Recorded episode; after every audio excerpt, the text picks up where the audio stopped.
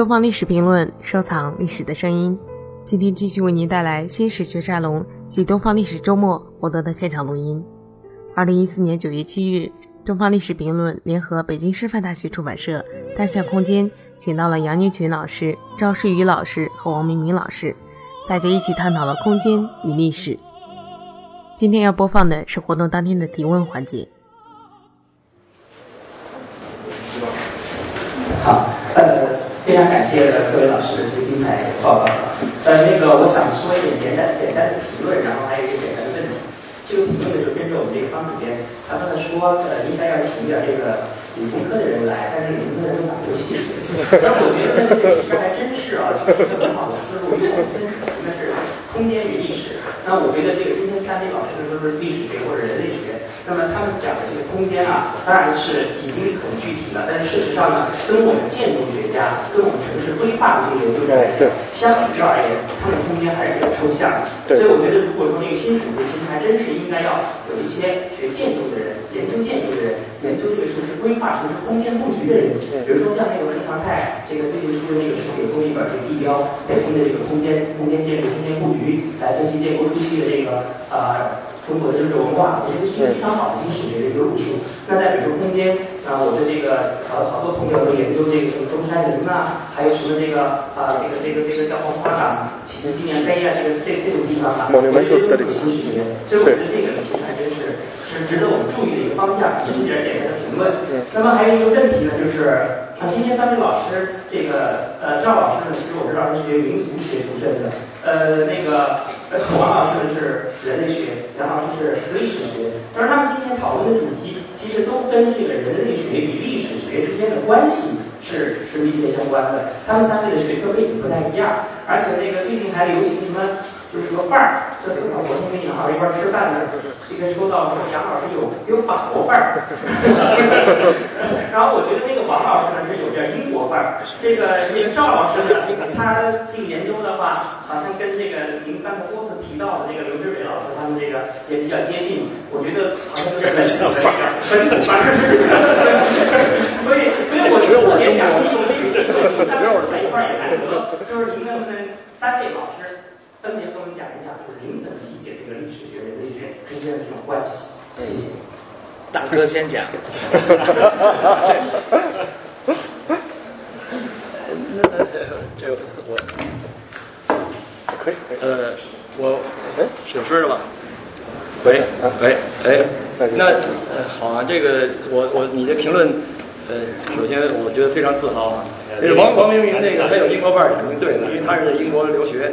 而且他经常呃抽烟斗，是烟斗丝，而且知道北京当然最好的英国的这个烟丝卖。这个他的多少十十几年前、二十年前就跟我说过。这个说念群老师有法国范儿，这个我不知道从哪说起。他这个有什么？但是不管我写的东西是法国味儿哦，法国味儿。那个反正至少你说我是本土中国的这个比较，我比较希望希望是这样。这个。呃，你另外你说的这个说到空间与历史，请那个建筑学，其实我真的，呃，这个这个可能呃不赖这个主持者，因为这个这个座位这个可能排四五个人，今天晚上大家夜里就交代。但是我确实最近看到有很多建筑学写的专业，特别是不管是搞乡土建筑的还是建筑师，他们做的很多研究，包括博士论文、硕士论文，做的非常不错。做的，因为他那个空间是很具体的，他那个那个那个呃 physical。那个那个就是很很实在在测量的，所以他你比如说我们跑雨线那些地方，我们跑过多少次？但是像他们很多地方的人，那个天大的什么什么甚至，他们做那些宝寨的那个那个研究是很扎实的。这个当然也也从空间当中推导出，因为他有的他不是做一连串，他有做就做一个，做一个一个宝，甚至还有的已经消失了。那那里面从推导出很多关于就是我们呃。就是发现不了的那些历史过程，还是我很受启发，这个没错。最后回到那个问题上，那个问题上，这个我我觉得长篇大论谈讨论历史学与人类学，因为从这个呃呃这个当时呃普利查德呃等等这个作为人类学家呃然后历史学家呃也也专门有写过文章，就是叫历史学与人类学，那个前面叫人类学与历史学，这俩名字颠倒过来，这个呃有个讨论，这个详详细细后边还有很多，包括。呃，台湾的什么叫林开始，还叫什么学者都写过相相关文章，这个我就这个大的理论就不说了。对于我个人来讲，或者对于我们这这群这个做做区域史研究的人，呃，从人类学家那儿学到什么东西，当然不是一句话两句话可以说的。但是我想，我想简单的概括一下，我们从人类学那里，呃呃学到的东西是，就是和传统的历史学最不同的地方，就在于，就是当然我们受到历史训练，在大学在读研究生等等期间一样，但是呢，我特别不一样的是。我们一开始就是问题的提出和我们和我们去在反思文献，就是传世文献之前，我们是跑到自己所要去的那个地方，我们是看看今天留下。所以我我提出来就是，我我不知道和王明营的这个历史人类学的概念是不是可以呃有共通的地方，但是我我基本上概括我们的可以概括成是一种叫叫这个逆推顺势。顺数逆推顺数式的研究，就是我我们一开始是站在一个今天的立场上，其实过去历史学家直截了当就叭就过跳到先秦或者跳到哪儿，但是作为我们做这个这这样的研究的人呢，我们是先到地方上去去看，这里头包括呃去去看它的地形地貌等等这些自然的景观的这些不同的地方，然后去看这个像刚才我讲的跟当地的老百姓聊天，甚至当然也包括去搜集民间文献去体验那种现场。的，历史感，在今天保存下来的、依然遗留下来的那些现场的那些那些历史感。那么，然后看在这里看到，就是今天我们传承到了今天还存在的这些东西。当然，还有很多历史上曾经有过，到现在已经不存在。但是，我们至少从现在还存在的这些东西，就是没有间断的留下来的这些东西，究竟是从什么时候传下来的？那么，又是因了什么而传下来？哪些东西？因了什么而没传下来，是吧？我这样的话呢，你是站在一个现实的立场。虽然我们关心的是死人，不是活人，像刚才说的一样，但是我们是从活人这个地方开始起步，然后再倒推回去去看这个这个这些东西的过程。这这今天我们留下来的这些东西的这些这些历史遗迹，活生生的也好，已经完全死气沉沉的也好，它的遗迹究竟是怎么流传到今天的这个过程？这个过程就是历史，是吧？所以我们回到。哎，发现这些东西它有一个源头，这源头可能是明代的初年，也可能是元朝的中期，甚至有可能是宋朝。就在这个地方，就是今天就影响到今天的社会的结构的这些东西，是从某一个历史阶段传下来的。然后我们再以那个东西为起点，顺着把它描述下来，把它讲下来。哎，是这样的一种啊，是来来来吸收人类学的。呃，当然，这个这个呃，看起来好像比较技术性，但是实际上背后有很多别的东西，我在这里就理论性的就不再不再多讲。啊，我我我希望那个最后总结啊。好好，太好。这样，这个我我我非常同意那个高老师的那个那个概括，叫逆推法，就是所谓的就是因为历史学基本是从远古一直往往后追追追追追追的，基本上是追到一定的时间段才停止。那么它的逆推法就是说，我们先把现场的这个当代的一些活着的现象作为我们观察对象，然后倒推回去看它在历史上的一个一个源流。这个我非常同意。那么我有我我得想补充一点，实际上历史学在长期的以来其实是受社会学的影响很大。它基本是一个叫社会结构分析。马克思一般我们认为是一个所谓唯物史观，唯物史观其实根本意义上是个社会学方。马克思是一个三大社会学派，是吧？他用的是一个结构分析法，就是说生产形态、五种生产方式，还有它的这个背后的这个逻辑，然后以及到最到最后就是说，呃，从奴奴隶社会、封建社会到资本主这样联系联系下来。所以我们的概念也就是说，封建社会长期延续达两千多年。但这个一个是一个相当相当伟伟伟假的一个，大家都不承认。但是这个为什么变成了我们一个常识？这就是一个一个所谓社会学的，就是把封建社会作为一个历史阶段的一个结构的分析的对象。但是呢，这背后还有一个最重要的一个马克思主义的基本原理，也就是说，经济基础决定上层建筑，经济决定了文化的变化。那么我们如果沿着这样的一个方式走的话，到八十年代出现了严重的障碍，严重障碍。如果我们分析的话，就是从历史，我们从历史顺着推的，推到八十年代，推了八十年代末，一直到九十年代初，再也推不下去了。为什么推不下去？如果按这个逻辑推，我们会得到一个图形知识：随着经济的发展，文化肯定是大幅度的提高。我们所传统意义上的那种所谓的封建的迷信的东西，随着经济的开放、商业的发展，会通通的就烟消云散，通通的。但恰恰相反，为什么人类学是在华南地区和他的老家泉州地区、福建地区出现？就是因为福建地区、华南地区出现了大量的历史的返祖和反弹现象。返祖我是加引号，就是说越有钱，那么我拜神拜的越厉害。我出去挣的所有的钱，我几百万投投出来，全投什么样？我拜佛，我烧香，我搞族谱，我弄宗族。这就跟我们原来的这个所谓社会学意义上的那种结构分析方法恰恰相违背。经济越发展，我这个越强，我越应该，是吧？我开明了呀，我经济发展了，受到教育提高了，人生活水平提高了，文化自然会越来越现代化，越来越把所有的这封建的这个什么拜神呐什么，恰恰相反，修庙简直修的说啊，那几百万投着跟那个打水漂似的，让我们看那打水漂似的，到处到处都是庙祖宗宗族的，连州收族全请。所以那个时候，我们的历史学就面临非常大的。你要再往下推，你怎么？啊，你怎么？整个这个经济结构论和经济跟文化的联动关系受到了致命的打击。那么人类学这时候站出来了，是吧？他说不对，是吧？你经济越发达，你可能文化本身作为它的一个自自足的，或者在一个地方性的这个形态里面，它有自足的生命力。它可能通过它的自自己的这种影响来。制约着你本身的现有的经济的和社会的变化，但是这种变化、这种制约不是一个当代的问题，它是一个历史传承的问题，不是突然出现它地的冒出来，它是经过一种长期历史的积淀。只不过为什么会出现这个情况，是因为你被现有的现当代的很多的现实因素压抑住了。那么你经过这种反弹之后呢？反而这种压抑的被唤醒了，变成了一个现代的一个资源，啊，这就是为我们历史学提供了一个非常大的一个震撼性的一个启发，也就是说，我们必须要从现在的连宗收族性、现在的族谱重修、现在的封叫叫什么祭神拜庙的这种现象里面反推历史这个过程，我们才能把历史跟现实的这个关系重新建立起一个。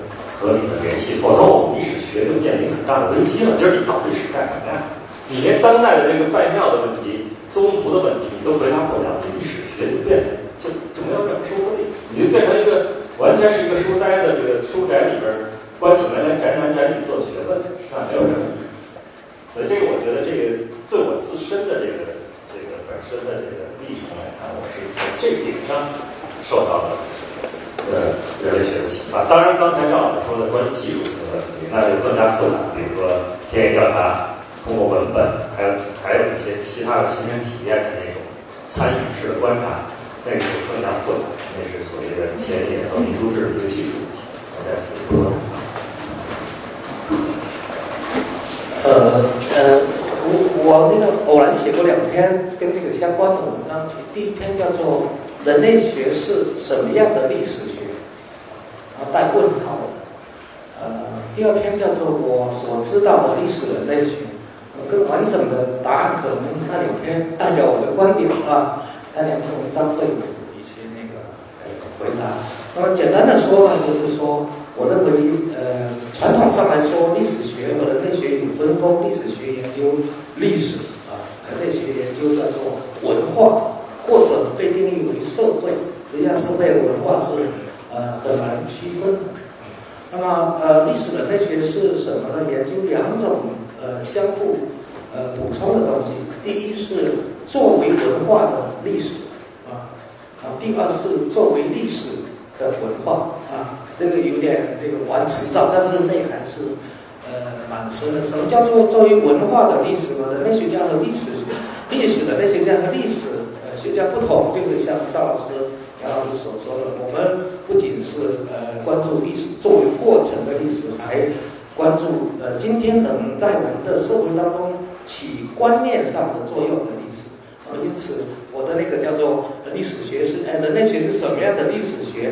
事实上是想说，呃，历史和神话之间是不分的，啊，也是也就意思是说，历史和文化是相通的。呃，传统史学家往往不能承认他们看到的历史是他的思想的一个部分，啊，那么倒过来说呢，所有的文化也都有一个历史的过程，对吧？所以作为历史的，呃。文化呢也是嗯很值得研究的。我们很多人类学家以为他自己才看到的风俗习惯、实践的方法、生活方式啊，很多器具、制度、很多传说，实际上呢是呃有的是代代相传，有的中间有一些变化。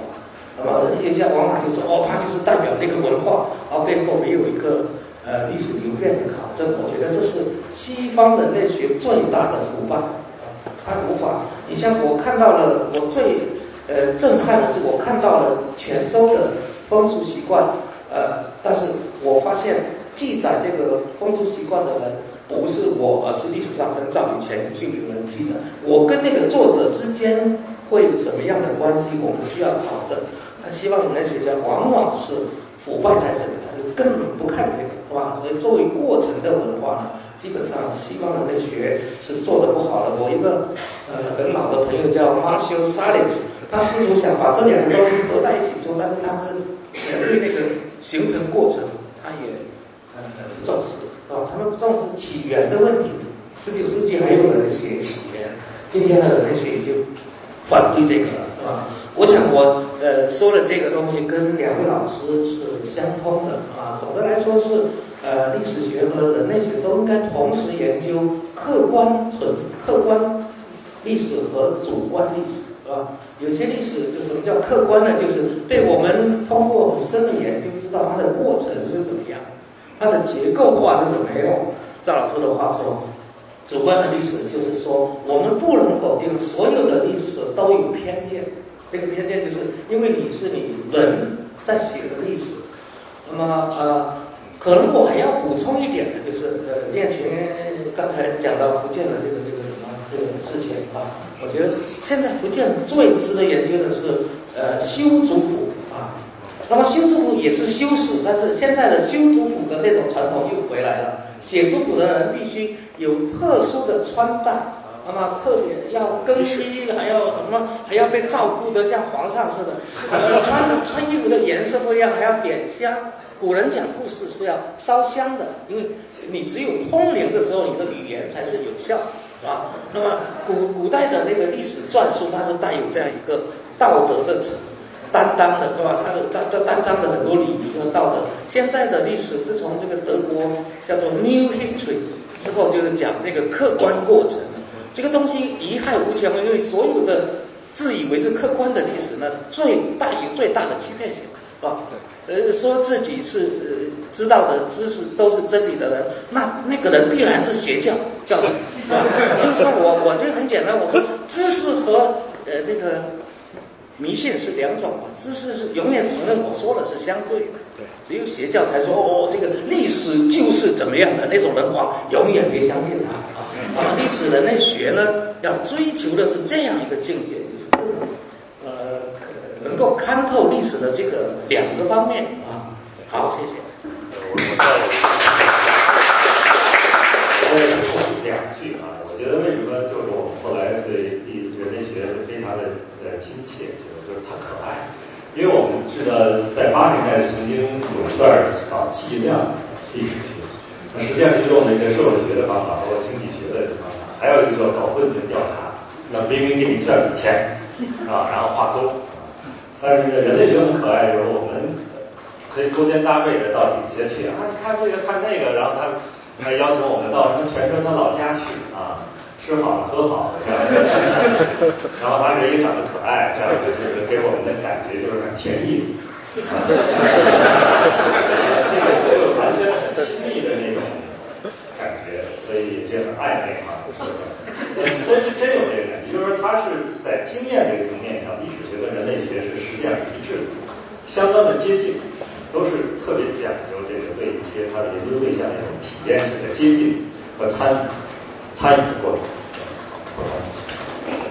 呃，关于刚刚那个建筑的问题，我就做个小广告啊。我们在那个《东方历史评论》的第二期上有这个朱涛对黄生远的访谈啊，两位，一位是香港著名的建筑师，一位是台湾著名的建筑师。所以我们从理科这个角度上，我们已经开始试图去诠释了啊。我们也准备计划做一个纪念碑的专刊啊，因为我觉得这非常有意义啊。下面是我也啊，徐哲华。那个，我这是中央美术学院这个教授，我研究方向是美术考古。我刚把那个博士论文写完，就做的雨线这个，然后赵思赵思钰先生那个关于雨线飞行器，还有清华那个罗德义先生做的授课，给我提供了很多方面。我这研究的过程中，呃，对于王玉明教授还有梁建全教授三位教授，我一直是深于呃你就是你你是写那个水中宝的那个？对对啊，我看过你的博士论文。然后呢，就是在在在这个过程中，我对这个空间和那个心态这两个概念之间比较感兴趣。呃，我发现就是包括我们今天声音稍微大，声音稍微大。喂，啊，发现今天我们呃讨论的这个主题就是新史学，这个我觉得也是背后也有一定的心态或者叫做观念在里边。然后呢，就是我发现这个空间和这个空间不断的呃变动的过程中，有新的心态产生，新的心态也会导致呃空间的改变。在这样一个过程中，呃非常有意思。我就有几个很具体的一些这个问题，就是说，呃它本身是一个相互变动的这样一个过程中，我们作为一个研究者来看这种变动的时候，就是说两种形态，其实一个研究者的形态，一个是被研究者的形态，在这个过程中怎么样处理这个微妙的关系？有些时候我觉得比较重要。呃，这是一个问题。第二个问题就就就先去回答这个问题，这够大了。啊，你你来回答这个，完全不懂，你来回答这个。这这这个，对这个我真的是有点琢磨不过来，这脑子因为这这是人类这很深的人类学问题。那就是说什么呢？这个建筑和空间的，不是他他你你他在讲到你他者什么这类的，他就是意思你进入一个田野面临一个对象，你心态有什么变化，哦然后跟这个空间受这个空间什么影响，然后呢，你再怎么影响这个空间，在互动的过程中，你的心态有什么变化？哦，这个变化怎么把握？对。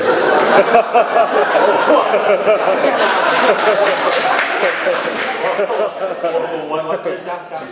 我举杯里有什么明确答案？就是说它中间有个度，感觉在把握的时候比较比较困难。看来我问给你提炼的还不算哎，我那我就呃根据我的经验，那那个呃不不构成一个呃这个合格的答案。那么呃，我想我做博士论文的调查，就是泉州的部件制度的演变和当前的现状。啊，那个时候我可能对这些庙的这个感觉并不真切，因为泉州还是一座大城市，我必须建立一个非常主观的这个呃格局，然后去套这个城市啊。但是到我研究安溪的那个村庄的时候，呃，就有你能够跟你这个连得上。嗯，我想这个有的时候是取决于我们自己的身份啊。我们对我们研究者的身份是什么，会呃一定程度上决定我们进入这个空间，受这个空间的改造的方式啊。那么，因为我不是一个外国人类学家，假如我是外国人类学家，到那个安溪的一个小村区，那遭遇到的那个空间的改变，一定是非常不一样的。呃，我到那个村庄的空间里面去的话，给当地人的第一印象是非常不好的啊。呃长相不是有几呃长相长得都一样长相只有一种。那么那个第一种是呃，所有的村干部都不理解我为什么要研究人类学。我第一个介绍教育部的介绍，我是英国这个博士后，我拿教育部介绍先下去。下哎，这是个什么是人类学啊？你怎么不搞点经济啊？我说人类学跟民俗学差不多，这是他们听懂。我说那你也不要搞那个民俗嘛，这个没有什么用嘛，对吧？哎，搞经济能挣钱一样的嘛，对吧？他们呃对我的形象是这样，所以我进入非常的呃，不是问题。第二，第二种对我的那个是更为恶意的，那个那个空间对我有强大的抵触，因为我这个人就爱研究那些村里的庙啊、祠堂，一进去就到处去找。然后第二第二种呃，认为我是谁啊？说我是偷那个文物的，庙里那些形象啊，那么有种种的很面的东西，从干部到群众都不能理解我，最后是地方的封建把头接纳了我，被认为是地方封建把头那个老老人，他因为专门在负责这个复兴那个民间的庙啊，重修族谱啊，那个老头哇，特别觉得从英国来了个知音，对吧？连夜召集中家族会议，这最后我就被接受了啊。啊，这个空间给我有呃很多改造，有很多故事可以说。但是我想，我们在回答你的问题之前，还是我还是很主张先想想我们自己是谁啊。我去那个，我我后来的处理办法就是，我把自己打扮的有点像记者啊。我会去买一条那个绿色的那个什么背心，然后好多口袋。我这个照相技术很差，然后一买个尼康的，一背上那个穿戴上，一进村，马上不一样，很欢迎啊，就说记者来了。有两种人，两种人是吧？一种人就是开始说，呃，老王啊，你回北京啊，这个要去跟江泽民同志说，我们村长很坏。我们家祠堂把我们拆了一半，叫我们怎么祭祖啊？对吧？不祭祖怎么算人呢？对吧？这是一种嘛。那么另一种就是说，呃，特别觉得记者来了很高兴，是给他们村面子，因为他们村经常会有一些节庆，我还去看。他们觉得他们村的节庆这么小的神，居然引起了中央的记者关注，非常欢迎啊！那么实际上我们是带有欺骗性的进入这个，然后我设计了很多欺骗他们的方法，套他们入水。对对对，你你不然就变成他们是研究者，我是被研究者。每天都有人问我一个英镑等于多少个人民币，然后我说一个等于十五个，他们就说哇，你很有钱啊，就是每天都陷入这样一个这样的。所以我们跟那是一个计谋上的、智慧上的一个交往。呃，我们不能否定这一点，我们不能装得像马年高斯基是吧？把那个呃背后的那些阴暗的故事都不讲啊。马年高斯基就经常把这些现在揭示出来了，现在揭示出来，说我们我们学生翻译了他的日记，里面那个产物的都比我的还差。起码我就没有记下来。某一天晚上我想女人，对吧？他他这个老老实实写 呃，那个空间还是影之类的，我觉得很很值得琢磨。我我总的结论是说，呃呃，我我还可以讲的这个，是像当年解放前的一些老人类学家，像杨成吉，他们下乡之前都必须打扮，呃，打扮的拿穿一身洁白的西装，拿个文明棍，戴个那个帽子，一进村特别好办事儿。你要穿得像我们这样，他还以为你是隔壁苗族的。所以这个空间是我们的身份的。我刚才为什么特地讲？实际上是讲学者自己的空间很重要。呃，我我们有哪位女生能提问？我今年我们看了太多男男生剧还有一个问题，你你留给女生，留给女生。我们先留给女生吧，好不好？我们看今天时间也比较紧张啊。也也不强求这个性别平等。好好好，对对对对，不不 affirmative 对 action 对是吧？是是是。